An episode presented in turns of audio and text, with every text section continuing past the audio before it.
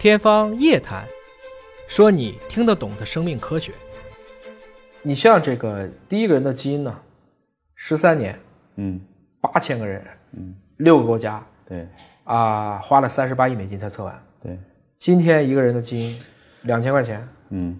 基本上如果光说测序一天，嗯。把这个报告详详细细解读出来，也就是一个月，差不多就做完了。嗯那在这个过程中呢，就像你学英文或者你学一个电脑软件一样，你开始拿到你的基因，就会陷入到一个完全的一些想法，你就可以去寻亲呢，比如说把咱俩的基因比一下啊，我们原来是从可能七百年的时候我们俩分开了，哦。基因之间可以互相比，因为中国人遗传背景比较接近，嗯，比较接近，我们南北方汉几个少数民族就这样子，所以就是你会觉得你会重新掌握一种语言，就像我们去学习任何一门外语一样，或者学习任何一种编程语言一样，这门语言就叫做基因语言。嗯基因语言不是瞎写的，它也是有自己的语法、自己的停顿、自己的段落。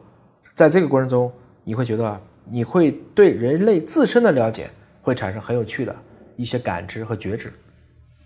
再往自己人身上看呢，我们在一九四九年的时候，中国人平均活也就是三十五到三十九岁，嗯平均现在我们接近八十了。对就在建国七十二、七十三年，嗯，我们整个人均需寿命翻了一倍。嗯。理论上讲，我们应该有更加的耐心去体会生命的这种风度。嗯，其实现在退休以后可能还有二十年，嗯，甚至还有三十年，你这个对人生的安排可能要不一样了，不能再用以前的老话要求今天。了，叫百岁人生。差不多，嗯，甚至还可以再突破。嗯，我奶奶活了一百零六岁，哇。一百零六岁走的。我我我每次回家还会给她讲，嗯，把他的基因都测了，然后跟他讲，你看奶奶这个基因你这个好，所以咱们全家这个基因都好，他就很高兴。哦，就是为他的长寿也找到了物质基础或者生物学证据，然后用这个再去影响他的那下一代，你们都好好活着啊，因为我奶奶这个基因好。那以后这种技术能不能一直？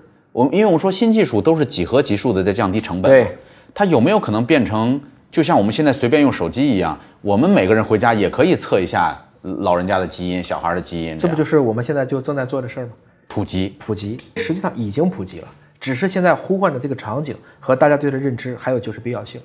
嗯，所以你会发现，就是这些技术一旦普及了以后，它就能产生出很多我们以前意想不到的东西。比如说，现在很多的老药新用，现在很多的预防性的一些啊，对应的一些产品，其实都出来了。